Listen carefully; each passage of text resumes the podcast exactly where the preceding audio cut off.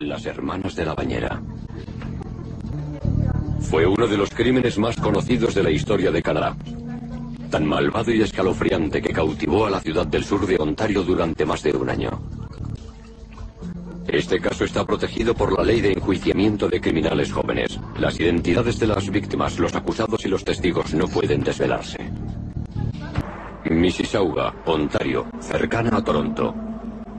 En esta tranquila ciudad del 18 de enero de 2003, a las 10.35 de la noche se ha dado aviso de una emergencia al centro de recepción de llamadas del distrito de Peel.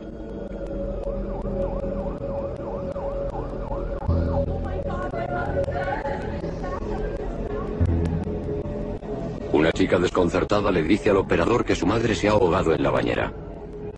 La policía y los equipos de emergencia acuden a una casa de un barrio de clase media.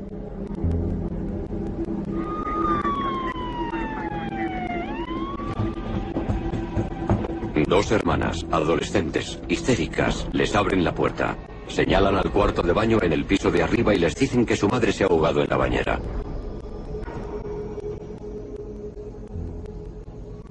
Los enfermeros sacan el cuerpo e intentan resucitarla, pero ya no responde. Cubren el cadáver con una manta y lo dejan para que el forense lo examine cuando llegue. Desde siempre, los ahogamientos en una bañera no son muy normales. Por eso hay que mirarlos con cierto recelo. Fue una muerte sospechosa. Todavía me cuesta creer que la gente se ahogue en la bañera. Sí que es posible. Pero sigo teniendo el chip de que no me lo creo hasta que me lo demuestren. Bernie Weber, agente de identificación forense, llega a la casa. Su primera tarea es observar y fotografiar la escena. Llego poco antes del forense. Entro y lo fotografío todo tal y como me lo encuentro. No toco nada. No muevo nada. Ni siquiera le quito la sábana a la difunta. No empiezo a mover las cosas hasta que el forense me da la autorización. Quiero que vea la escena tal y como yo la he visto. Porque aún no sabemos exactamente qué tenemos por delante. Hago algunas fotos rápidas en otras partes de la casa. En una de ellas salía el salón donde todo estaba realmente limpio y ordenado. Pero había una botella de vodka tirada en la mesita del café. Mientras Weber continúa con su inventario de la escena, el inspector Brent Magnus comienza su investigación preliminar. Será la primera persona que anote la versión de los hechos que dan las hermanas. Le cuentan que salieron a cenar con unos amigos al restaurante Castor alrededor de las seis de la tarde. Al salir, su madre estaba bebiendo mucho alcohol. Cuando volvieron, alrededor de las diez y media, las conmocionó encontrar a su madre boca abajo, en la bañera. Durante esa breve entrevista o charla con las chicas, pidieron irse a casa de su tía, que accedió a que se quedaran con ella. Estaba cerca y fue sencillo llevarlas a un lugar seguro. Las acompañan a la cercana casa de su tía. En principio se identificó la escena como una muerte súbita y el forense se hizo cargo de ella. Llega el forense. Él y Bernie Weber empiezan a reconstruir los hechos. Era de estatura normal, entre 1,55 y 1,65. Tenía un ligero sobrepeso. Cuando mueves un cadáver, se dice eso del peso muerto. Habría costado mucho, aun con su pequeño tamaño, sacarla de la bañera, como hicieron los bomberos. Fue una sorpresa que no estuviera todo el baño patas arriba. Todo seguía en orden.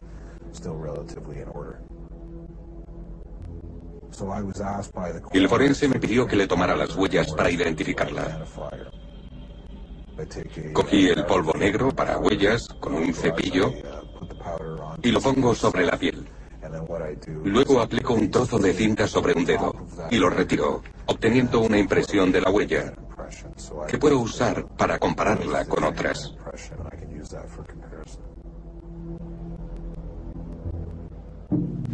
Buscan pistas que les confirmen si ha sido un accidente o un homicidio.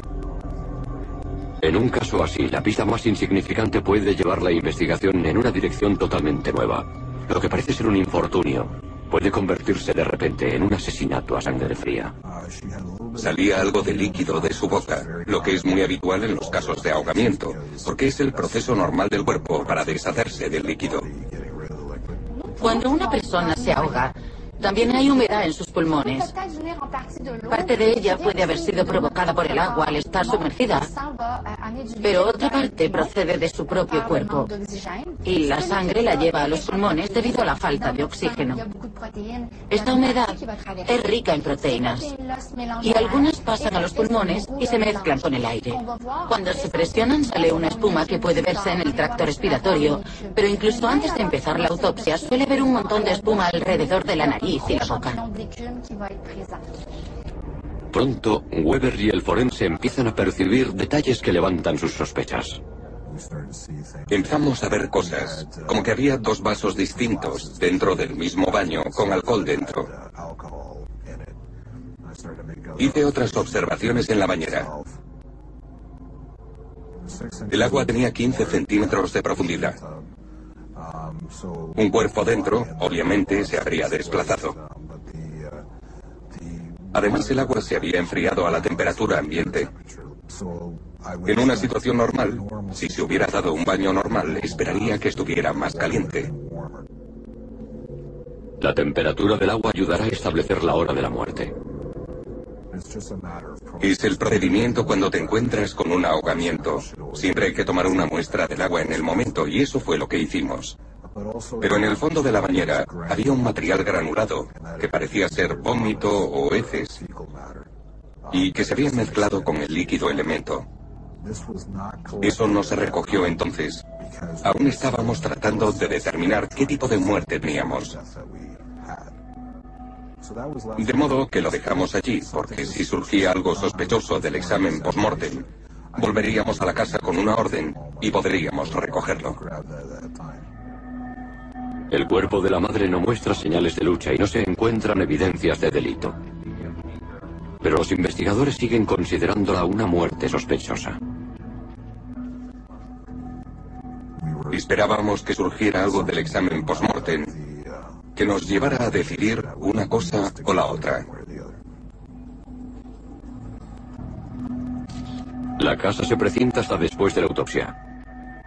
Se asignan agentes de policía para garantizar que nadie entre y que las posibles pruebas permanezcan intactas. Hasta el momento todo parece indicar un ahogamiento por accidente.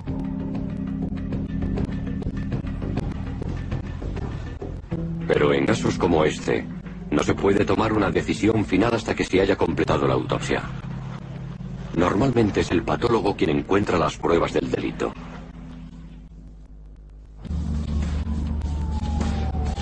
Mississauga, Ontario. Dos chicas de 15 y 16 años descubren a su madre en la bañera. Los investigadores sospechan porque los ahogamientos en la bañera son extremadamente raros. Se ordena una autopsia para determinar la causa de la muerte. En su despacho, Bernie Weber prepara su informe. El patólogo lo usará en la autopsia al día siguiente. Compara las huellas dactilares de la víctima con las de la base de datos de la Real Policía Montada de Canadá para confirmar su identidad. Quería asegurarme de que era efectivamente la señora que pensábamos. Pude extraer las huellas, compararlas y posteriormente informé al forense y la identifiqué, así como al oficial al mando. Al día siguiente, el doctor Timothy Feltris se prepara para la autopsia. He tenido casi 4.000 casos de medicina legal en mi carrera, pero el ahogamiento no es algo muy común. Puede que haya tenido 25 ahogamientos y quizás 6 o 7 hayan ocurrido en una bañera.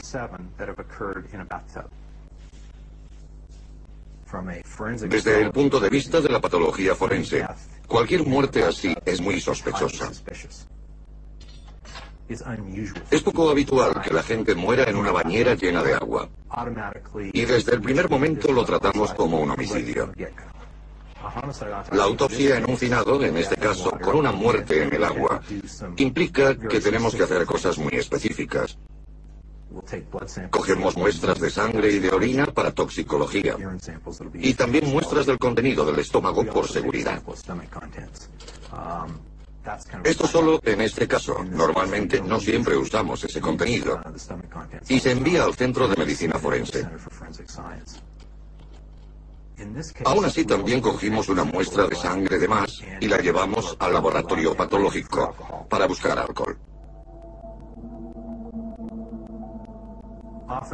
A menudo cuando una persona muere en una bañera puede haber sido estrangulada, lo que significa que tenemos que hacer lo que se llama disección del cuello en seco, en la que extraemos los órganos del pecho, el abdomen y el cerebro antes siquiera de acercarnos al cuello. Cuando se extraen así, minimizamos la posibilidad de que entre sangre en él por casualidad.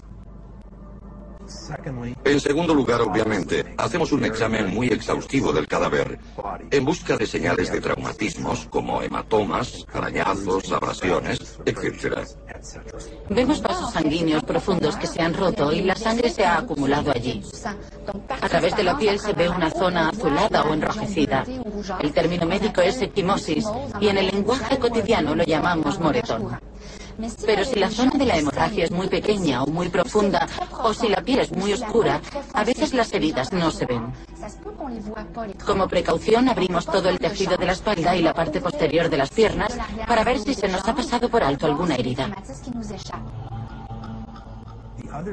Otra cosa importante a tener en cuenta en este caso es que se consideraba que la mujer fallecida bebía. En los alcohólicos solemos ver hematomas provocados por caídas. Lo interesante es que no había ninguno antiguo en el cuerpo de esta mujer. Eso no significa que no fuera alcohólica. Podría ser lo que llamamos una borracha cuidadosa. Pero aún así esperaría ver evidencias de algunos moratones. En este caso no se veía nada de eso. Los resultados del análisis de sangre vuelven del laboratorio. Inmediatamente, en el transcurso de la autopsia, supimos que esta mujer tenía un elevadísimo nivel de alcohol en sangre, unos 400 miligramos por 100 mililitros. Ese nivel es potencialmente letal. Un nivel de solo 325 miligramos por 100 mililitros puede ser fatal para una persona corriente. Pero un alcohólico crónico sería muy distinto. Con ese nivel, una persona podría desmayarse en la bañera y ahogarse accidentalmente.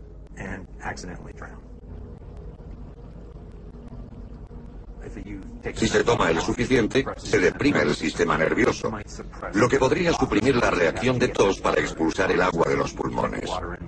Así que se traga agua y entra más fácilmente que si no estuviera ebrio.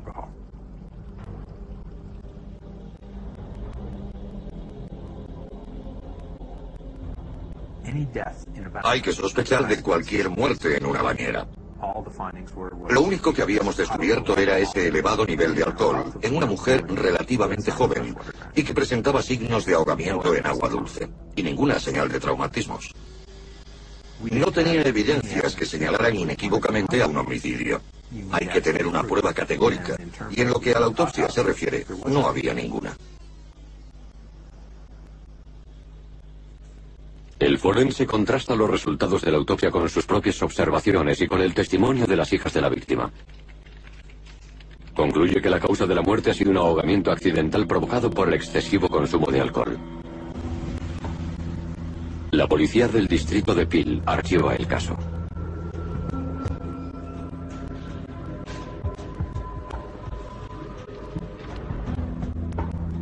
Su tía se convierte en su tutora legal.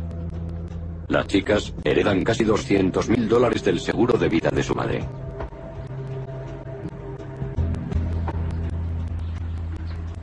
Sin embargo, 11 meses después, una sorprendente prueba llama la atención de la policía de Bill y el caso se reabre.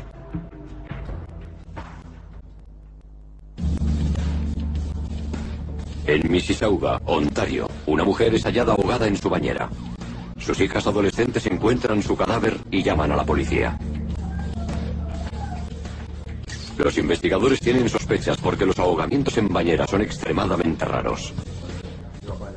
Se lleva a cabo una investigación completa con autopsia y pruebas toxicológicas. El forense concluye que es un ahogamiento accidental debido a niveles tóxicos de alcohol. El caso se cierra.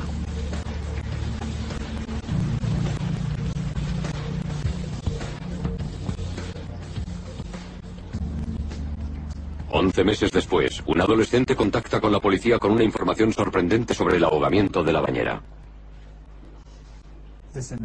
Este individuo había recibido cierta información de la mayor de las dos hermanas. Se enteró de que la madre en realidad había sido asesinada o la habían ahogado en la bañera de su casa. Primero, Brent Magnus debe demostrar que el joven dice la verdad. Lo hablé con un fiscal porque, en principio, cuando nos llegó esta información a través del amigo, comprendí que necesitaríamos una autorización para interceptar las comunicaciones, para corroborar lo que nos contaba. La policía analiza el ordenador del joven. Hayan conversaciones online muy inquietantes entre él y la mayor de las hermanas. Nos estaba facilitando información que solo conocerían las chicas, que en realidad habrían sido ellas las que mataron a su madre. El caso se reabre y ahora se convierte en una investigación criminal. La policía empieza a planear una operación encubierta con el joven como protagonista.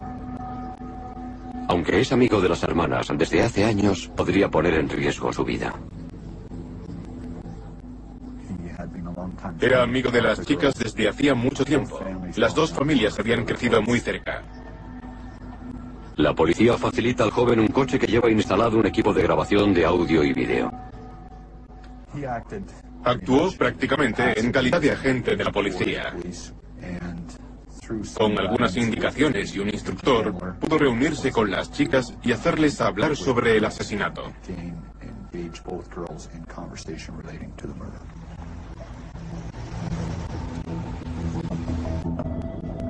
Durante las siguientes cuatro semanas, el joven informante graba muchas conversaciones incriminatorias con las hermanas. Salió para verse con la mayor de las dos y obtuvo de ella afirmaciones con relación al asesinato. De la revisión y transcripción de esa conversación interceptada, resultaba evidente que la hermana mayor y posiblemente también la menor estaban implicadas en el asesinato de la madre. La primera conversación intervenida es escalofriante. La mayor revela abiertamente detalles del asesinato que habían planeado durante meses. Al principio no quieres creerte que una chica de 15 o 16 años asesine a un padre, y menos a una madre. La grabación que organizó la policía fue brillante porque las chicas no tenían ni idea de que lo hacían. De hecho, en un momento dado, creo que era la mayor, entra en el coche y lo primero que le dice a su amigo es, no me estarás grabando.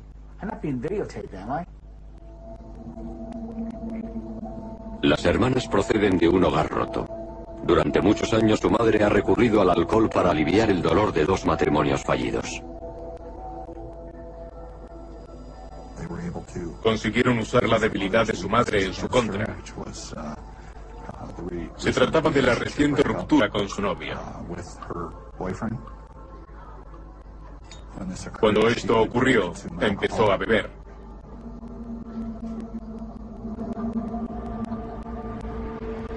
A lo largo de varias semanas el joven se encuentra con las hermanas en cuatro ocasiones. De estos encuentros se obtienen muchas horas de grabaciones y docenas de pruebas que hay que confirmar. En la primera, se produce un hallazgo sorprendente. Las chicas han dado a su madre cócteles mortales de vodka y Tylenol 3, un potente analgésico con alto contenido en codeína. Comprendimos que debíamos hacer una prueba toxicológica para buscar específicamente codeína. Se emite una orden para usar las muestras de sangre y orina tomadas de la madre un año antes. Un análisis completo de las muestras nos desveló que la madre tenía una cantidad anormal de codeína en su organismo en el momento de su muerte.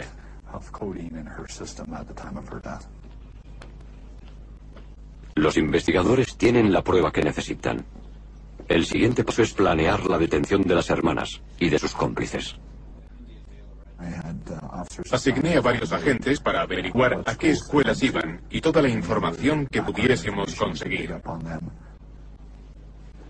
A la policía le preocupa que la noticia de la detención se extienda por la comunidad. Temen que los cómplices tengan la oportunidad de consolidar sus coartadas. Como las jóvenes generaciones están en contacto con mucha mayor rapidez por medio de teléfonos móviles, agendas electrónicas e Internet, no tardarían mucho en enterarse de que las chicas habían sido detenidas. Sería difícil evitar que los cómplices se comunicaran por Internet y ocultaran información importante. Los investigadores deberían elaborar una estrategia a prueba de fallos.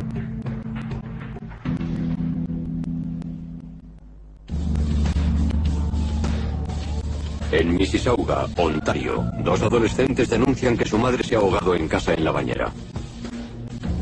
En ese momento se establece que la muerte se ha debido a una intoxicación por exceso de alcohol y que ha sido accidental. El caso se cierra. Un año después, la policía recibe una inquietante información que sugiere que la muerte no ha sido accidental. Con la ayuda de un amigo de las chicas, obtiene pruebas suficientes para capturar a las dos asesinas adolescentes. El 21 de enero a las 7 de la mañana la policía ejecuta las órdenes de detención de las dos hermanas por el asesinato de su madre. Son puestas bajo custodia, vestidas todavía con sus pijamas. La llevaron a la sección de homicidios de la Policía Regional de Peel por separado. No queríamos que hablaran o se influyeran durante el procedimiento.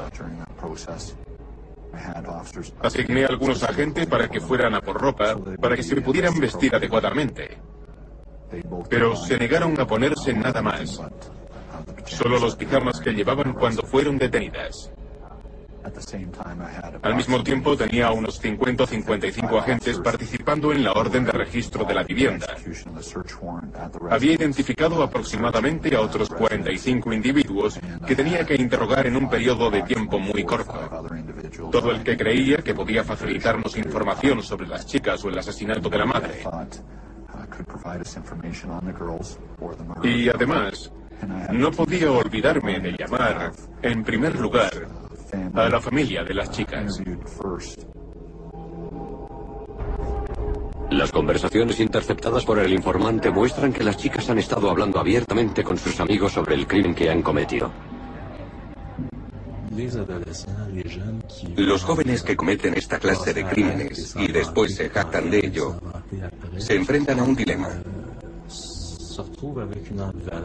Por un lado, quieren demostrar que son capaces de actuar no solo de hablar. Pero por otro, cuanto más hablan de ello, más riesgo corren de que las pillen.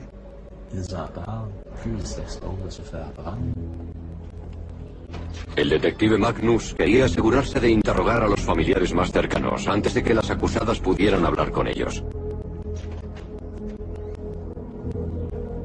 Debía asegurarse de que había un abogado presente cuando las dos fueran interrogadas. Se les dio la oportunidad de hablar con un abogado casi inmediatamente. Y también se les dio la oportunidad de que estuviera presente cualquier otro adulto o familiar con el que tuvieran confianza en los interrogatorios que se realizaran.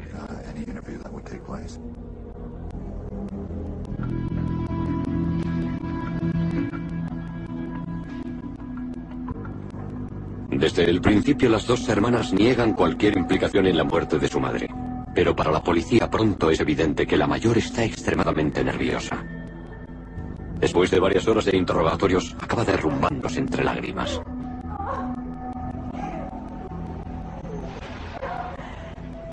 Admite su participación en el asesinato y lo describe con todo detalle. Después, sorprendentemente, se acurruca en el suelo y se queda dormida.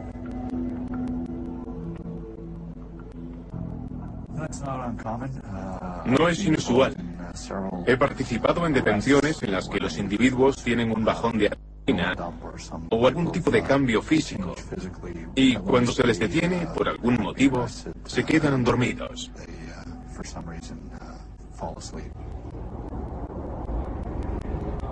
Pero la más joven sigue negando cualquier participación en el ahogamiento de su madre. Después de hablar con ella varias horas, no facilitó ninguna información a la policía. Sin embargo, las dos querían hablar una con la otra y se les dio esa oportunidad. Tomé la decisión de permitirlo y hablaron sobre el crimen. Las pusieron juntas a las dos y se les ocurrió la estratagema de que todo era una gran broma que le estaban gastando al amigo. Eso sería lo que contarían a la policía. Volvieron a la sala y una dijo, estoy en un lío por mentir a la policía. Y el agente dijo, ¿cómo que mentir? Que no he matado a mi madre. Les he estado mintiendo. Al retraerse, la hermana mayor deja una sola pista a la policía. El registro de los chats online almacenado en el disco duro de los ordenadores de las chicas. Joe Colson, de la Unidad de Delitos Tecnológicos, los analiza. Cuando los recibimos, se llevan al laboratorio de delitos tecnológicos y se desmontan. Entonces tomamos una imagen forense del disco duro. Básicamente copiamos todo el disco de cabo a rabo, cada bit. Lo hacemos de manera que podamos demostrar que esa imagen que hemos tomado es idéntica al ordenador original. Así es nuestro trabajo, a partir de la copia forense de dicho disco. Cuando borras algo de tu ordenador, el archivo casi completo sigue estando en él.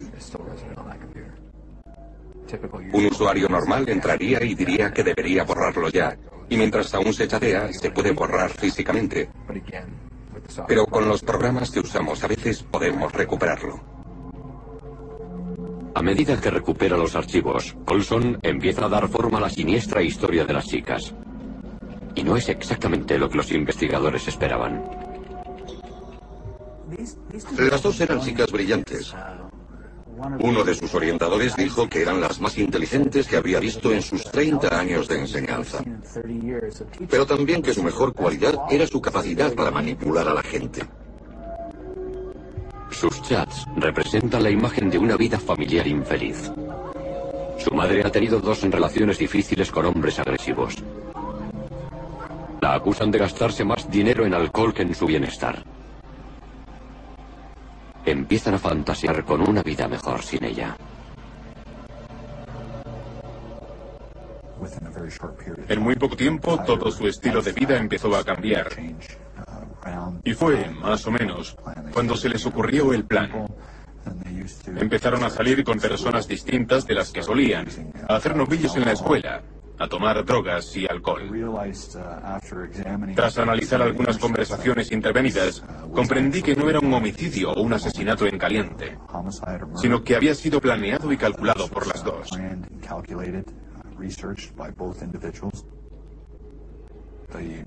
La madre, sin que las chicas lo supieran, estaba ahorrando para ellas, para ofrecerles un buen hogar, y tenía varios empleos para conseguirlo, cosa que las chicas no reconocían.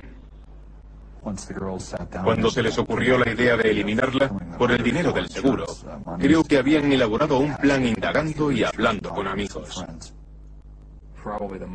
La parte más importante del estudio de este caso quizá fuera el análisis de los términos de búsqueda almacenados en los discos duros. Los investigadores utilizan programas especialmente diseñados para ayudarles a tamizar el enorme volumen de datos. Todas sus conversaciones estaban almacenadas en el ordenador. No sé si lo sabían o no, pero así era. La primera búsqueda que encontramos fue efectos del alcohol y el Tilenol. Eso fue lo primero que vimos.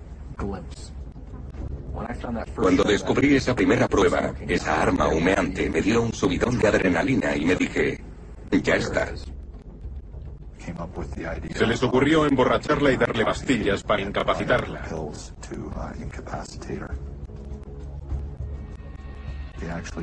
Investigaron qué cantidad de alcohol y Tilenol con codeína debían usar, sus efectos si se mezclaban, y cuánto tiempo necesitarían para ahogar a una persona o sujetarla bajo el agua para conseguir su propósito. La policía obtiene información que demuestra que las chicas han planeado activamente el asesinato de su madre durante meses. Pero las dos hermanas no han actuado solas. Pudimos demostrar que las chicas chateaban con un individuo concreto que estaba dispuesto a servirles como coartada. De hecho, se presentó en un restaurante de la ciudad la noche del crimen para proporcionársela. El joven cómplice era además socorrista. Sabía muy bien lo fácil que es ahogar a alguien. Facilitó a una de las hermanas pastillas de Tilenol suficientes para incapacitar a la madre, mezcladas con alcohol. Durante todo un año las hermanas habían conseguido librarse tras cometer el crimen perfecto. Ahora llegaba el turno de que los investigadores presentaran la acusación perfecta. El sur de Ontario está conmocionado por la noticia de que un caso de ahogamiento accidental ocurrido un año antes se ha convertido en un asesinato. Las acusadas son dos hermanas adolescentes de Mississauga. Han sido detenidas y acusadas de ahogar a su madre.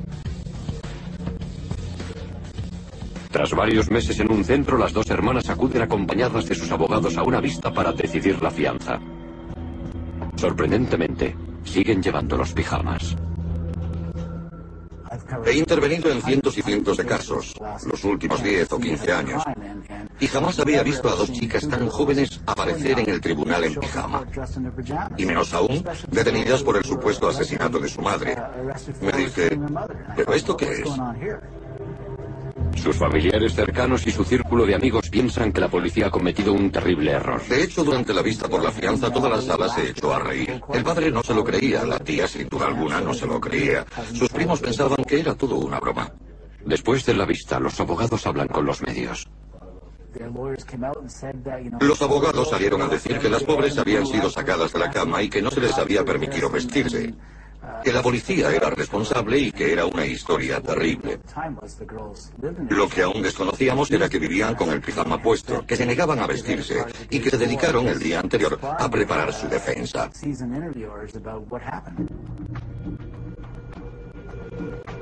Maestras de la manipulación, las hermanas influyen sobre la opinión pública utilizando a sus abogados, familiares y amigos. Los medios hicieron un gran seguimiento. Dos chicas que habían matado a su madre. ¿Cómo podía haber pasado? ¿Era una desgracia o quizás su madre abusaba de ellas? Unos cuatro meses después de su detención, se les concedió la libertad bajo fianza con ciertas condiciones impuestas por el juez. Una era que no salieran de la vivienda donde residían, la casa de su tía. Las chicas son puestas en arresto domiciliario con su tía hasta la fecha del juicio. Eso significaba que no eran libres para hacer lo que quisieran. Podían ir al colegio, al médico, podían ir a trabajar si querían, pero tenían que ir acompañadas de alguien. Algunos ordenadores fueron devueltos a la familia. En realidad, habíamos obtenido muchas pruebas de uno que habían traído de su antigua casa.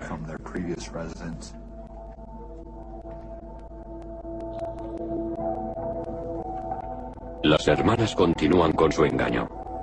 La familia sigue creyendo que son inocentes, pero sus chats cuentan algo muy distinto.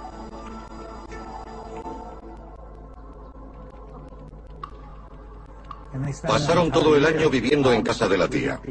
La tía cuya hermana han matado. Y todo el mundo las defiende. Creen que la policía ha cometido un terrible error. Con los mismos ordenadores que han usado para trazar su plan, las hermanas continúan sus chats y se jactan de haber conseguido engañar a todo el mundo.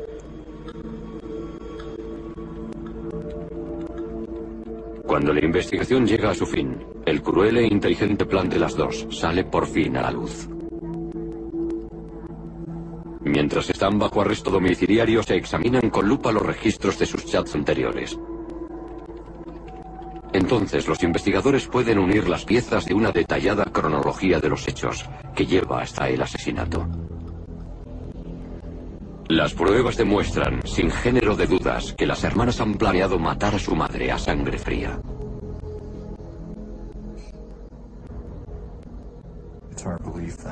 Creemos que las chicas sirvieron las bebidas y le dieron pastillas a la madre, lo que no era extraño que hicieran.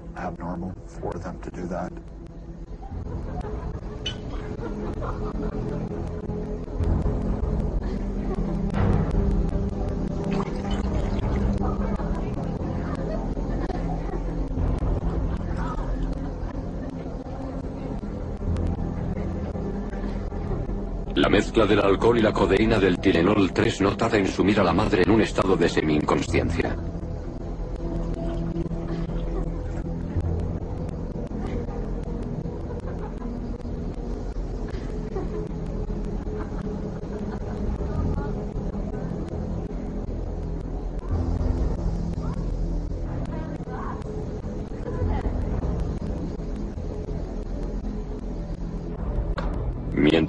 Fuertemente helada, las chicas llenan la bañera y preparan el cuarto de baño.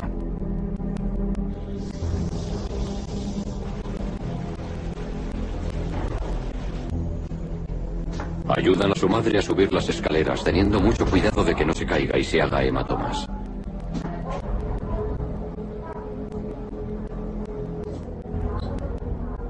La hermana mayor ayuda a su madre a meterse en la bañera.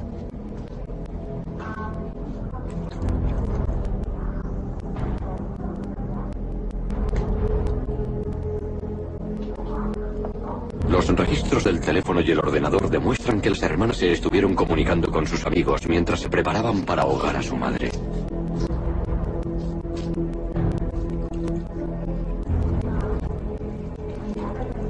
La mayor se pone guantes de látex y sujeta la cabeza de su madre bajo 15 centímetros de agua hasta que deja de respirar.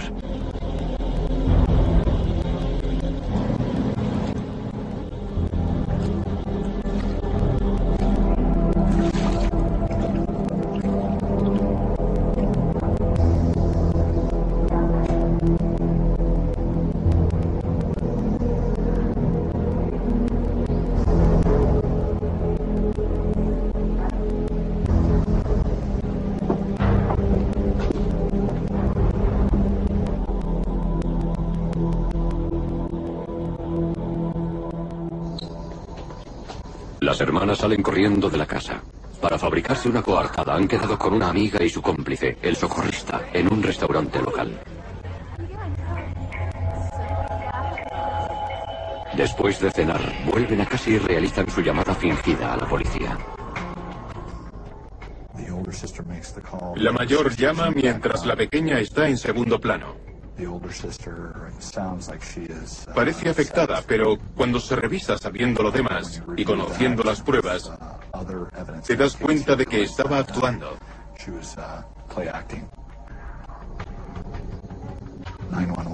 Los operadores de la policía les pidieron a las chicas que ayudaran a su madre.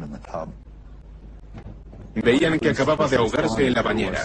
Cuando llegaron, había evidentes muestras de rigidez, rigor mortis y lividez en el cadáver. Eso indicaría que la muerte había tenido lugar horas antes de aquella llamada.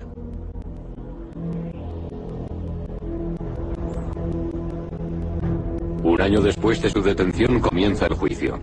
Se las empieza a conocer como las hermanas de la bañera. Me preguntaban si no era un juicio difícil de seguir y si no me horrorizaba todo esto. Cada día otros periodistas y yo no podíamos esperar a llegar a la sala porque no sabíamos qué era lo siguiente que nos esperaba. Los fiscales decían, si esto te ha parecido bueno, no te pierdas lo próximo.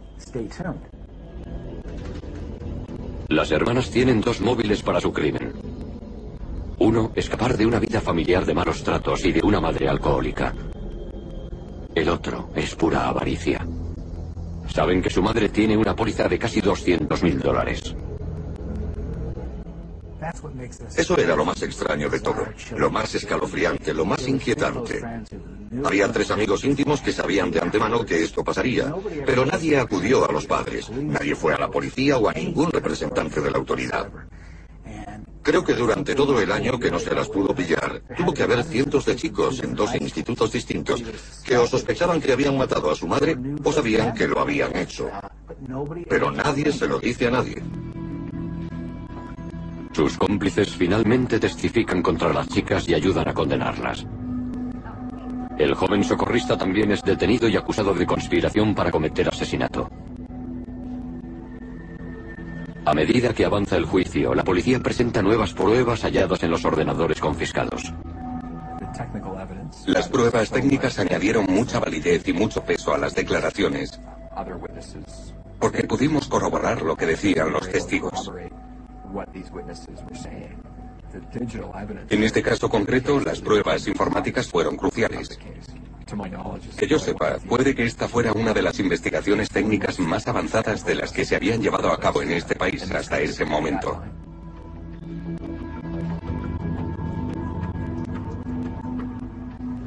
Después de un juicio que dura varias semanas, el juez Bruce Duncan emite su fallo. Dice que las dos acusadas pretendían cometer el crimen perfecto, pero solo han conseguido construir la acusación perfecta. Las pruebas contra ellas son abrumadoras. El juez afirma que es el caso más claro que ha visto en 30 años de perseguir y juzgar casos criminales. Halla a las acusadas culpables de asesinato en primer grado.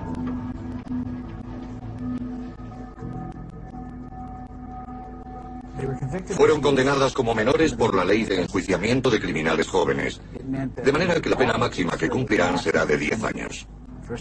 Para un asesinato en primer grado eso es el máximo. Solo pueden estar un máximo de seis años encerradas y el resto lo pueden cumplir en un hogar o incluso en su propia casa, bajo arresto domiciliario. Cuando salen en libertad, al terminar ese periodo de 10 años, pueden ir a donde quieran en Canadá. No necesitan cambiarse el nombre porque nadie lo va a saber nunca. Pero para el público, siempre serán las chicas de la bañera. Tengo la sensación de que todos llegaron a la misma conclusión, que las dos eran malvadas. Lo terrible de esto es que son chicas de 15 y 16 años y que casi se libran tras cometer el crimen perfecto. El poder letal del agua fue usado para encubrir un crimen casi perfecto. El ahogamiento de la madre habría quedado sin castigo si una persona no hubiera hecho caso a su conciencia. De nuevo, el agua pudo haber sido un cómplice despiadado, mudo,